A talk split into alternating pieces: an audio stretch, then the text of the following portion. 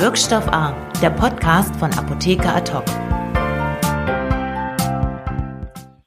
Hallo, mein Name ist Tobias Lau und ich begrüße euch zur neuen Ausgabe von Wirkstoff A.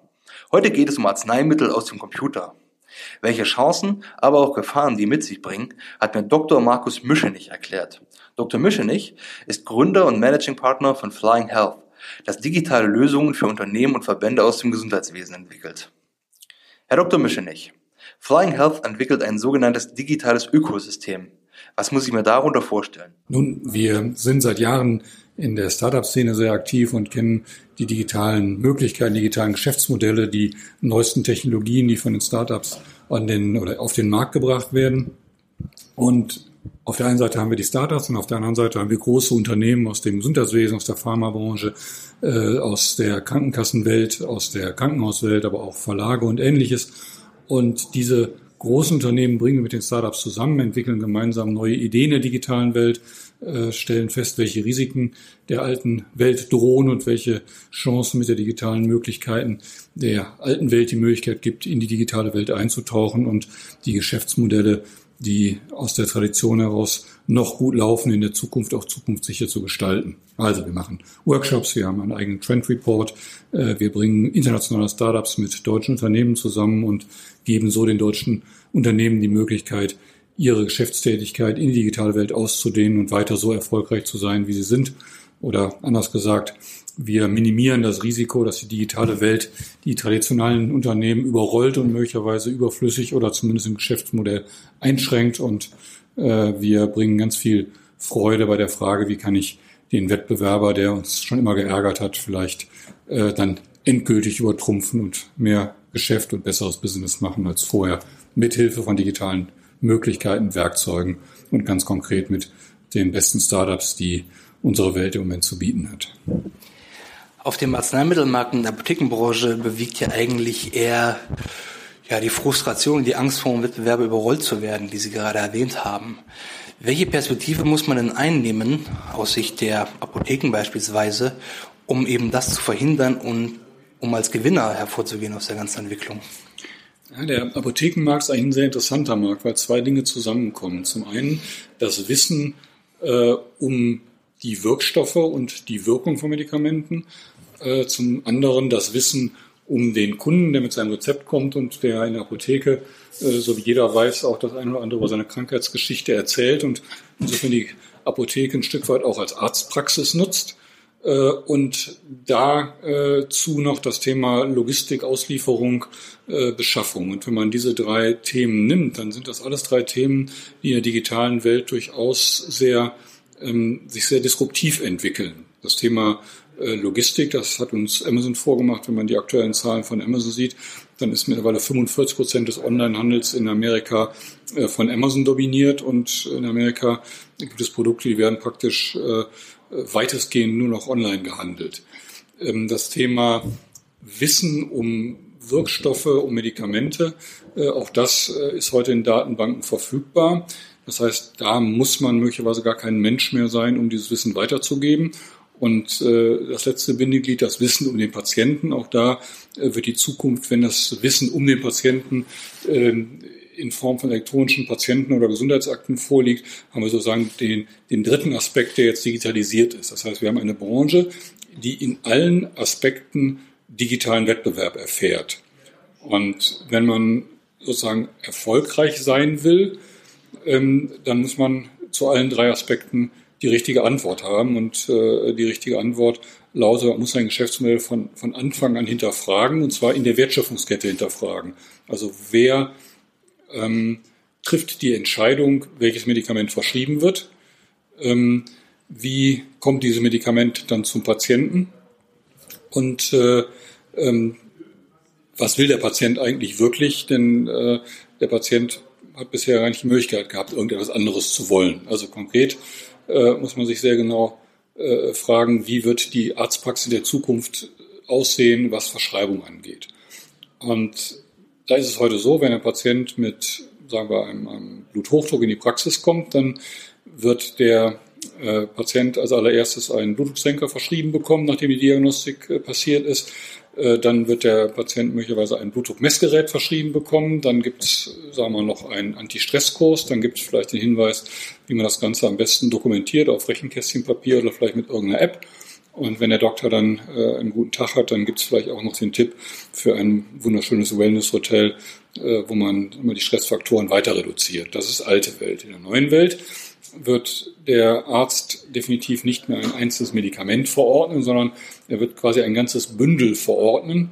Das heißt, äh, ähm, vermutlich wird es so sein, dass in der Zukunft dann eine Bluthochdruck-App verordnet wird. Und diese Bluthochdruck-App ist dann natürlich ein Medikament äh, beinhaltet, aber da ist auch ein ein äh, Blutdruckmessgerät äh, drin, da ist vielleicht auch ein Link zu einem vernünftigen Reisebüro für den Tipp drin, da ist wahrscheinlich auch ein Link äh, zu der jeweiligen Kasse drin, welches Präventionsprogramm die Kasse bezahlt und so weiter. Das heißt, einmal das Problem, welches Medikament ist da überhaupt drin? Keine Ahnung, ob das sozusagen noch äh, im Bemessen des Arztes liegt oder ob äh, sozusagen die App äh, mit dem, diesem oder jenem Pharmahersteller schon äh, sozusagen einen, einen Vertrag hat oder ob das Ganze dann direkt Rabatt, äh, äh, rabattfähig gemacht worden ist, also rabattvertragsfähig gemacht worden ist. Ähm, das Ganze wird aber quasi jetzt dann nicht nur das Thema sein, dass der Patient äh, plötzlich alles in einem bekommt, sondern in dem Moment, wo ich alles in einem habe und das Ganze auch noch digital habe, ähm, habe ich natürlich das, das nicht mehr das Thema, dass ich irgendein physisches Produkt vor mir habe, sondern ich habe quasi ein Behandlungskonstrukt, ein Disease Management Programm, ein digitales vor mir. Und das schreit natürlich danach, dass ich dieses digitale Disease Management Programm auch digital verteile.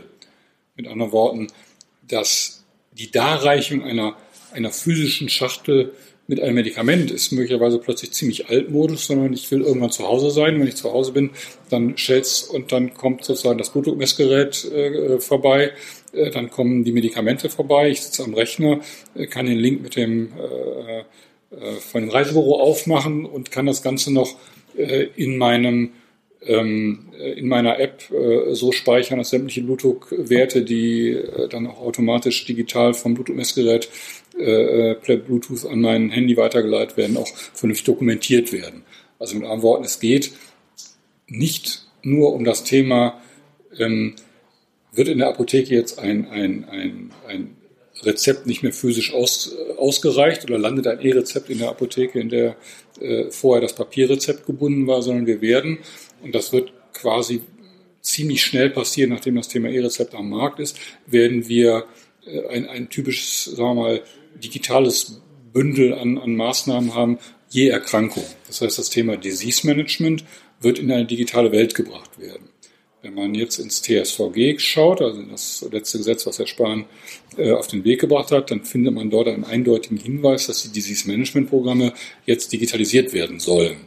Also auch ein weiterer Hinweis, dass das jetzt nicht äh, nur ähm, die Idee eines, eines Thinktanks ist wie wir, die, die immer genau wissen, wie die Zukunft funktioniert und, und den ganzen Tag nichts anderes machen, als digitale Geschäftsmodelle äh, zu übertragen, sich auszudenken, anzupassen, äh, sondern die Politik ist definitiv auf dem Weg, äh, hier ein, ein einheitliches Bild zu schaffen, wobei das E-Rezept eben nur eine Facette der Digitalisierung ist.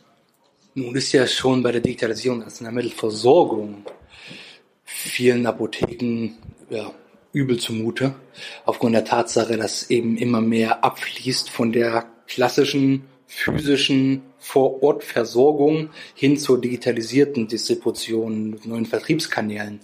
Nun klingt ja die Beschreibung dieser Art von digital, von Digital Disease Management weniger versprechend für die meisten Apotheken vor Ort. Sehen Sie darin erstens eine Gefahr für deren Geschäftsmodell? Und falls ja, wie kann man als kleiner Betrieb damit umgehen? Was für Weichen kann man schon stellen, um da nicht ohne die Räder zu geraten? Also es ist in der Tat ein sehr großes Risiko und das Risiko geht natürlich genau von einer Person aus und das ist der Patient oder der Kunde. Ähm, wir haben vor einigen Jahren eine Umfrage gemacht äh, ähm, äh, bei Patienten und haben eine ganz einfache Frage gestellt. Könnten Sie sich vorstellen, den Arztbesuch zugunsten der Anwendung einer medizinischen, qualitätsgesicherten App äh, aufzugeben? Und äh, haben gesagt, okay, wann würden Sie eine App einem Arzt vorziehen, wenn Sie länger als ein, zwei, drei, vier Wochen auf einen Arzttermin warten müssten oder wenn Ihr Arzt 15, 15, 20 oder 40 Kilometer entfernt wohnen würde, es halt sehr mühevoll wäre, den Arzt zu erreichen. Zehn Prozent der Patienten, die wir befragt haben, und die haben nicht wir befragt, sondern natürlich befragen lassen, haben gesagt, wir könnten uns das theoretisch vorstellen. Es gab aber keine Korrelation mit dem Thema Entfernung und Warten auf einen Termin. Das heißt, es gibt bei Patienten, jetzt im Kontext Arztkontakt, scheinbar eine Gruppe von Patienten, die äh, sagen, also ich möchte es so bequem wie möglich haben und wenn ich eine Erkrankung habe, äh, die von der App behandelt werden kann, äh, warum soll ich mich dann in ein Wartezimmer setzen? Warum soll ich mir die Mühe machen, äh, auch nur einen Schritt vor die Haustür zu setzen? Wenn man das Ganze jetzt in Richtung Apotheke sieht, dann wird es diese Gruppe da mindestens genauso geben. Das heißt, äh, die Frage, die man sich stellen muss, weiß ich eigentlich wirklich, ähm, was mein Kunde will? Also ist der eigentlich nur Kunde bei mir, weil er keine andere Chance hat, oder ist der Kunde bei mir, weil er sehr gerne in der Apotheke ist, weil es da kompetente Beratung gibt, weil es da äh, Lektüre gibt, weil alle sehr nett sind, weil man gerne in die Apotheke geht, warum auch immer. Also am Anfang äh, muss die Frage stehen, und zwar sehr ungeschön und möglicherweise auch mit einer, mit einer ähm, unangenehmen Wahrheit, äh, warum kommt der Patient in die Apotheke? Ist das der Lieblingsort des Einkaufens oder ist es einfach eine Alternativlosigkeit? Und wenn man sich diese Frage gestellt hat, dann kann man äh, auch überlegen, äh, welche Strategien entwickle ich, wenn ich jetzt sage, äh, es wird auch da die 10, 20, 30 Prozent der, der, der Kunden geben, die sagen, also eigentlich will ich da gar nicht hin, ich bin froh, wenn, äh, wenn mein Medikament im Briefkasten liegt oder von einem Boten vorbeigebracht wird. Und ich glaube, wenn man einmal dieser unangenehmen äh, Botschaft ins Auge geblickt hat und, und den ersten Schock, und das ist ein gerechtfertigter Schock, wenn man den einmal überwunden hat und sagt, okay, was mache ich jetzt damit? Ich glaube, dann fängt die Phase an, wo man gute Ideen entwickeln kann und ähm, dann äh, kann man da, glaube ich, mit Sicherheit kann man dann weiter gute Geschäfte machen, denn eins ist klar, es werden immer mehr Menschen zu Patienten und es werden äh, äh, immer mehr Medikamente für die entsprechende Erkrankung erfunden. Das heißt, wir haben nicht das Problem, dass plötzlich keine Medikamente mehr benötigt werden. Das, das wäre sozusagen der Worst Case, wo man gar nichts gegen machen kann. Also mit anderen Worten würde ich dafür plädieren, da plädieren wir dafür aus unserer Erfahrung. Ähm, ich muss ein Bild haben von der Zukunft. Dieses Bild muss so glasklar und möglicherweise auch brutal sein, wie es nur irgendwie geht.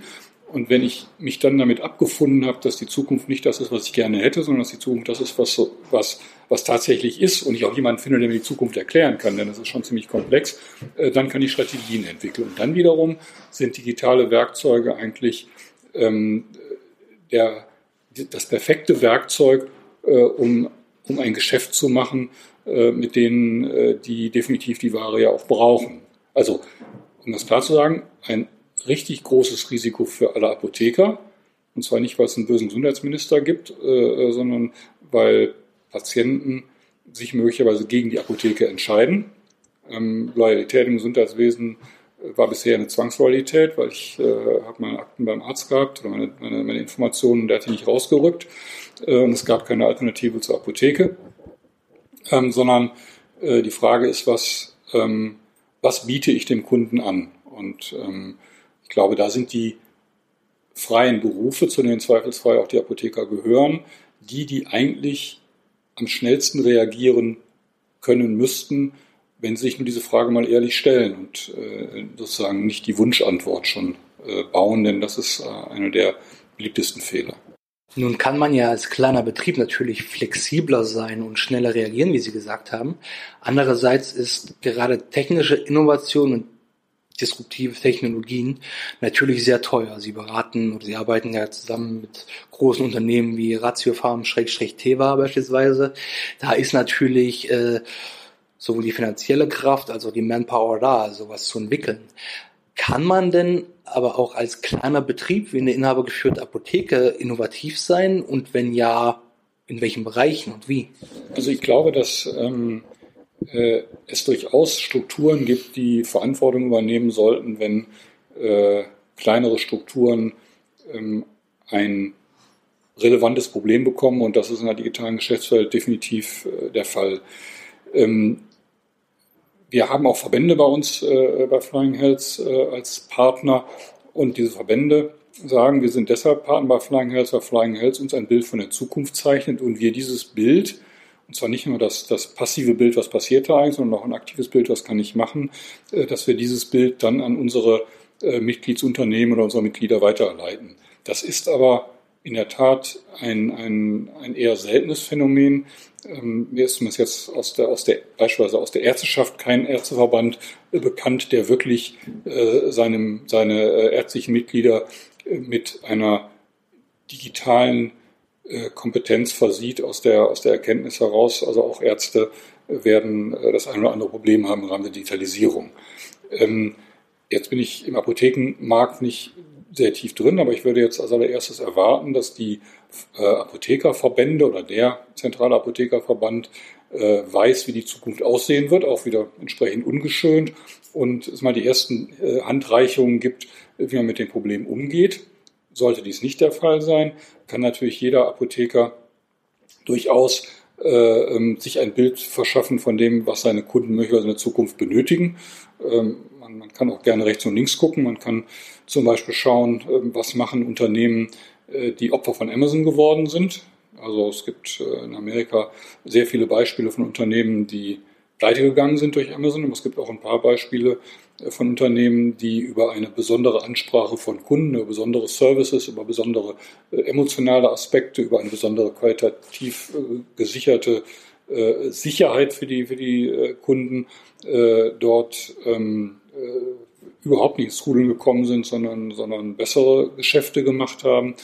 Ähm, deshalb gibt es wahrscheinlich kein, kein sagen wir, Allgemeinrezept, sondern ich würde äh, schauen, ähm, was wollen meine, meine Kunden wirklich und auch äh, die, die, die Augen aufhalten, denn äh, in der Regel gibt es wiederum Unternehmen, die ähm, sehen, wenn äh, Strukturen ins Wanken geraten und bieten Alternativen an, ohne diese Alternativen zu zerstören. Also äh, ich sag mal, die, die, die Taxen äh, haben auch nicht, äh, nachdem äh, Uber-Apps oder MyTaxi-Apps kamen, gesagt, jetzt gehen wir freiwillig pleite, sondern die Taxen haben dann ihren, ihren Service auch beispielsweise App-basiert äh, auf den Weg gebracht. Es gibt Unternehmen, die Amazon die Stirn geboten haben, die gesagt, wir machen auch einen Online-Shop auf. Das heißt, man muss im Prinzip die Wettbewerbsmechanismen, die die digitale Welt bringt, nutzen, indem man die entweder selber entwickelt. Schwierig von einer einzelnen Apotheke jetzt eine sehr teure App zu entwickeln, aber es wird definitiv äh, äh, wird es Möglichkeiten geben, äh, auch in die digitale Welt, in die Online-Welt äh, ähm, einzutauchen, wenn es denn soweit ist. Ähm, hier gilt dann allerdings auch die Geschwindigkeit. Das heißt, abzuwarten, bis die Geschäftszahlen schlecht sind und sich dann erst zu kümmern, macht keinen Sinn. Also auch hier ist Denken auf Vorrat angesagt. Ähm, und wenn sich genug Menschen äh, oder genug Apotheker bei den Apothekerverbänden melden und sagen, was ist eure Antwort? Wir sind bei euch äh, verbandlich organisiert und bitte äh, brauchen wir jetzt diese Information und nicht jene Information, dann ist wie immer, und da ist die digitale Welt sehr gut für, der Druck von unten ein, ein relevantes Mittel, dann die, die möglicherweise noch etwas verschlafener wirken, zugunsten ihrer Mitglieder aufzuwecken.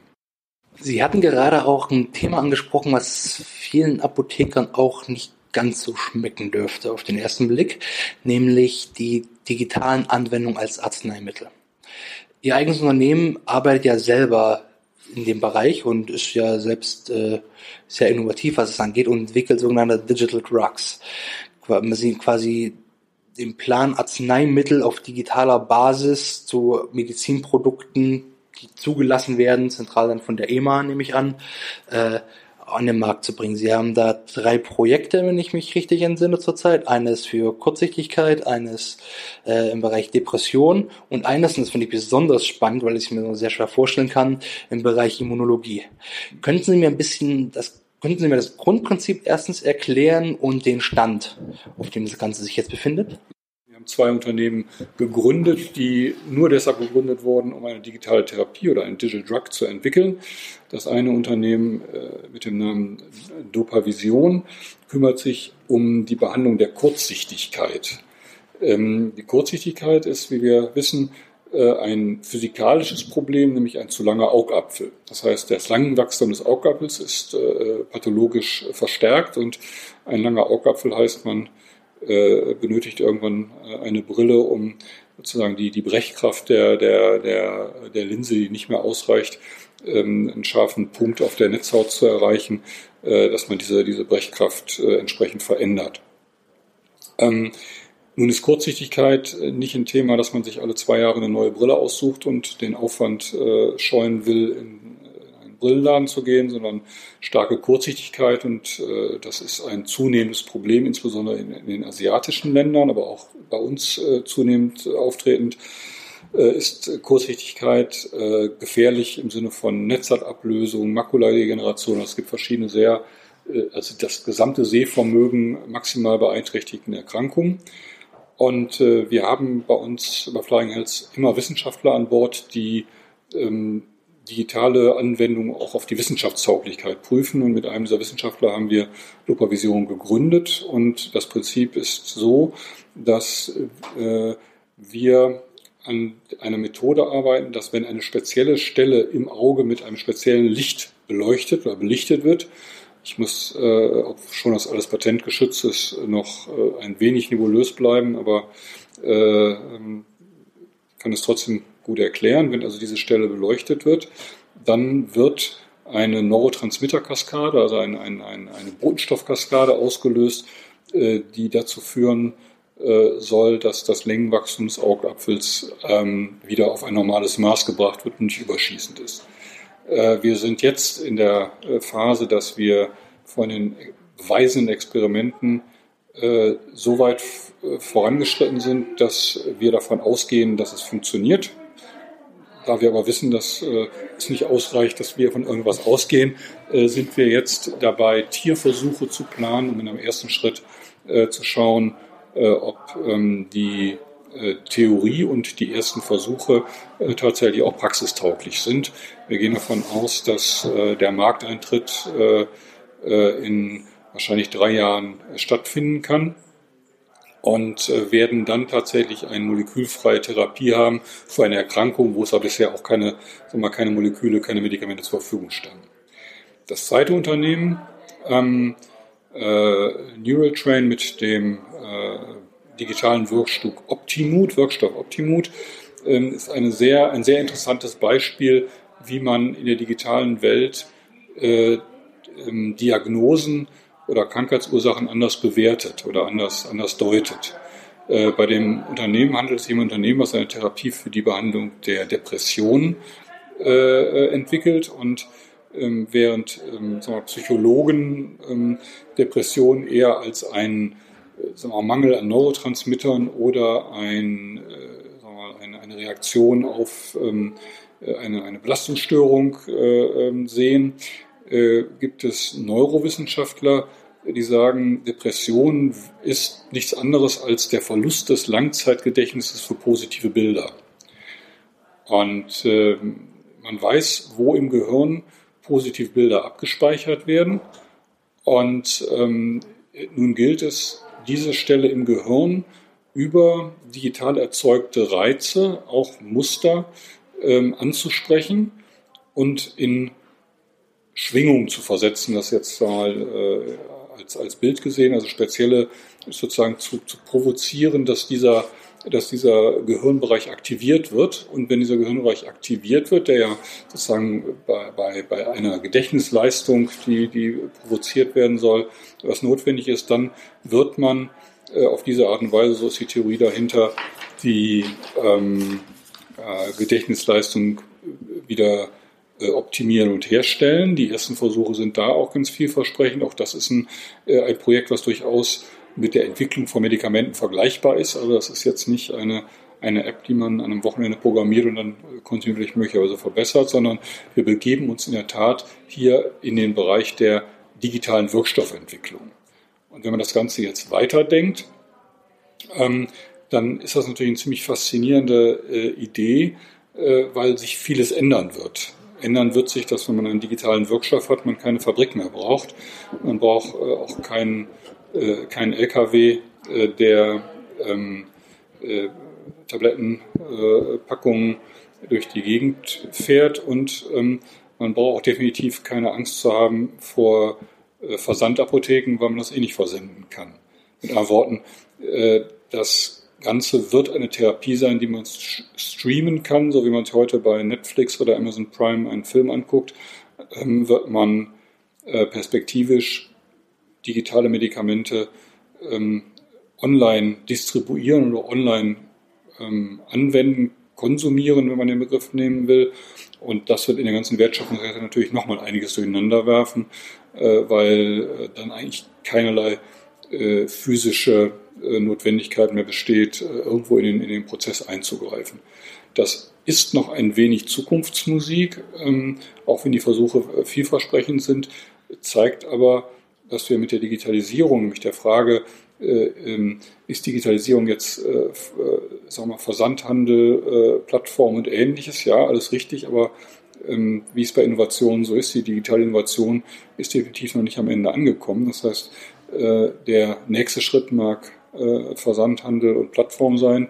Der übernächste Schritt wird definitiv in die Richtung gehen, mit digitalen Werkzeugen zu therapieren und damit ähm, ein Stück weit auch äh, der Schulmedizin äh, wir, neue Aspekte zu verleihen, die definitiv eher auf äh, Skalpell, sprich Eisen oder Strahlung oder Moleküle basiert ist und weniger auf das Thema der puren äh, digitalen äh, Behandlungsansätze. Nun sind ja Depressionen, also eine psychische Erkrankung, ähm, eine Sache die Kurzsichtigkeit als die Erkrankung ist ja die Erkrankung eines Nervs quasi, der den Lichtreflex aufnimmt. Nun ist ja das Licht, das vom Bildschirm abgestrahlt wird, ist ja quasi das Medium äh, gemeinsam mit dem Ton, äh, den ich digital aufnehmen kann. Es gibt ja keine chemische Wirkung. Ähm, sehen Sie, abgesehen jetzt von Auge, Ohr und in, dem dann auch psychische Erkrankungen noch andere mögliche Anwendungsfelder von Digital Drugs und ich meine, das ist auch wirklich äh, mal theoretisch gesprochen in eine etwas weitere Zukunft gedacht. Äh, nichts, was in den nächsten drei Jahren anwendungsfähig ist, aber mal so rein fiktiv gesprochen, äh, ist realistisch, wenn ich mir vorstelle, dass wir in ein paar Jahren oder Jahrzehnten äh, Bluthochdruck digital behandeln könnten, ohne chemische Wirkstoffe. Ja, würde ich auch für, für realistisch halten, äh, wenn, man, wenn man sieht, dass äh, Bluthochdruck ähm, äh, letztendlich eine ähm, Verengung der, der, der Gefäßstrombahn ist. Und diese Verengung der Gefäßstrombahn äh, kommt dadurch zustande, dass ähm, in einem ersten Schritt äh, über ähm, Neurotransmitter äh, die, die Gefäßmuskulatur angespannt wird und die Gefäße verengen. Äh, äh, dann ist das wiederum ein, ein, ein, Nervenreiz, den wir ja mit, mit digitalen Medikamenten äh, durchaus möglicherweise neutralisieren können oder anders ansprechen können. Also ich denke, jeder Nerv ist eigentlich ein digitales Werkzeug. Ähm, das eine. Das zweite ist, wenn man sagen, Bluthochdruck in der chronischen Form hat dann auch etwas damit zu tun, ähm, dass Menschen sich beispielsweise dauerhaft fehlernähren. So weiß man, dass über digitale ähm, Werkzeuge definitiv auch ähm, Verhalten verändert werden wird. Äh, also wenn man wirklich das Thema nimmt, Bluthochdruck, Herz-Kreislauf-Erkrankungen, äh, da ist die digitale Welt der digitalen Therapien, Therapeutics, Drugs, wie auch immer, definitiv erst am Anfang. ich glaube, man muss sich das so vorstellen, dass alles das, was irgendwo vom Gehirn beeinflusst wird, ähm, dass das eine, eine, eine, ein perfektes Ziel auch ist für, für digitale Medikamente und da im Prinzip alles, fast alles äh, Gehirn assoziiert. Es gibt auch Studien, die sagen, selbst ein Diabetes hat eine, eine zentralnervöse Komponente, was, was weit hergeholt zu sein scheint, aber auch da gibt es äh, Evidenz, äh, muss man, glaube ich, ähm, nur den Schritt machen, dass man überlegt, was macht den Menschen aus? Den Menschen macht das, das ist mal das Gehirn aus. Das ist, glaube ich, das, was wir alle glauben. Und wenn man das Gehirn digital beeinflussen kann, ähm, äh, dann wird man sehr viel mehr an Krankheitsbildern beeinflussen können, als wir äh, es uns heute vorstellen können. Und ähm, wenn wir dadurch, und das ist auch zu erwarten, gleichzeitig die, die Strukturen im Gehirn, also sprich die Synapsen und Nervenverbindungen äh, beeinflussen können, dann haben wir den zweiten Vorteil, dass wir nicht nur symptomatisch behandeln, also ich gebe einen, einen Neurotransmitter-Aufnahmehemmer, äh, äh, sondern dass man quasi die Nerven, äh, die fehlen, oder die Synapsen, die fehlen, durch eine Stimulation äh, äh, ja, provozieren kann, dass, sie, dass diese sich neu bilden, so dass man eine, also eigentlich eine symptomatische Therapie hat, was ja weitestgehend medikamentöse Therapie ist, sondern eine ursachenbekämpfende Therapie. Und dann ist man sozusagen möglicherweise sogar noch einen weiteren Schritt weiter, als dass man quasi ein, ein digitales Medikament hat für irgendetwas, wo man bisher ein molekülbasiertes Medikament hat. Äh, die Forschungen, die wir sehr engmaschig beobachten, weisen eindeutig darauf hin, dass die Anzahl der, der wissenschaftlichen Publikationen äh, ansteigen und das ist immer ein sehr klares Bild dafür, dass sich da in der Medizin was tut. Denn nochmal, wir sprechen hier nicht von, von fancy Apps, sondern wir sprechen von äh, der Schulmedizin von morgen, die da jetzt gerade am Horizont erscheint und wo man äh, sich jetzt durchaus noch daran beteiligen kann, auch wenn man äh, kein oder noch kein Pharmaunternehmen ist. Das wird natürlich den durchschnittlichen Apotheker, der jetzt zuhört, nicht so gefallen, dass irgendwann in absehbarer Zukunft ein darstellbarer Teil des Arzneimittelmarktes äh, von digitalen Angeboten ver ja, verdrängt werden könnte. Gibt es noch eine Rolle für den Apotheker nach heutigem Vorstellung, nach heutiger Vorstellung des Berufsbildes äh, in dieser Form der Therapie? Also ich glaube ganz sicher. Ich glaube, ähm, das, was ich erlebe, wenn ich in der Apotheke bin, äh, erlebe ich die Apotheke als einen sehr wertvollen Ort derer, äh, die ähm, die menschliche Zuwendung benötigen, die auch äh, wollen, dass sie sich äh, der, der, der physischen Welt von, von Produkten nähern. Ähm, ich kann jetzt nicht beurteilen, wie viele Menschen noch zu dieser Gruppe gehören werden. Ähm, ich glaube aber zum Beispiel auch, dass Apotheker ähm, durchaus äh, sich in einen sinnvollen Wettbewerb mit, äh, mit der Ärzteschaft, die ja immer weniger Zeit hat, für Patienten stellen können. Das heißt, äh, ich glaube, das Thema eines, eines physischen Beratungsgespräches, einer, einer Anlaufstelle, äh, die Sicherheit gibt, äh, das ist sagen wir mal, ein, ein, ein ganz wertvolles Gut. Und da es so ein wertvolles Gut ist, glaube ich, ähm, darf man nicht äh, sozusagen den Schuss ziehen, wir müssen eigentlich nichts machen, weil wir sind ja wertvoll, sondern man muss, glaube ich, beides kombinieren. Man muss überlegen, wo ist dieses wertvolle Gut noch zeitgemäß. Und wie gesagt, dieses zeitgemäß bestimmt nur der Kunde und nicht der, nicht der äh, Bundes, äh, Gesundheitsminister.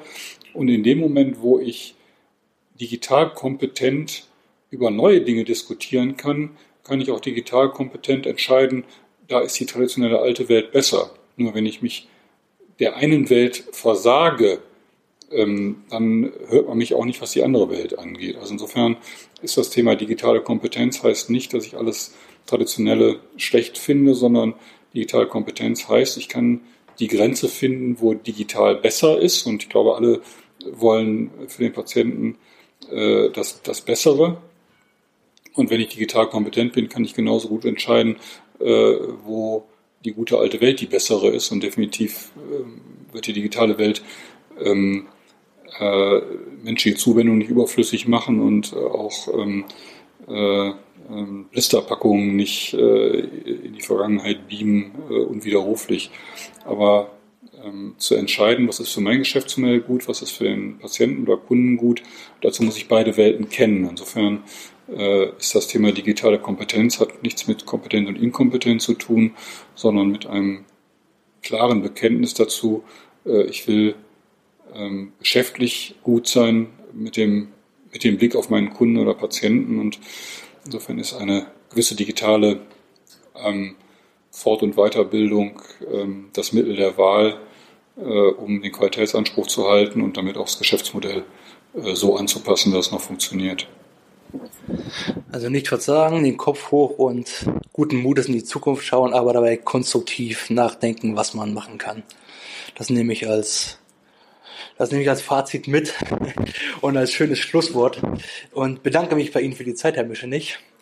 Alles Gute und ja, vielen Dank. Also Kopf hoch und mit Freude, ähm, denn äh, die Zukunft war immer besser als die Vergangenheit, weil sonst wird es uns nicht geben. Und das ist, glaube ich, ein, ein Motto, äh, was einem vielleicht in schweren Zeiten helfen kann. Aber ähm, ich glaube, wer eine Apotheke geleitet hat, sollte den Schritt in die digitale Welt durchaus schaffen können. Da bin ich fest von überzeugt. Und insofern bin ich da frohen Mutes, was nicht heißt, dass der Weg einfach wird, aber das Ziel ist erreichbar. Wirkstoff A, der Podcast von Apotheker Ad hoc.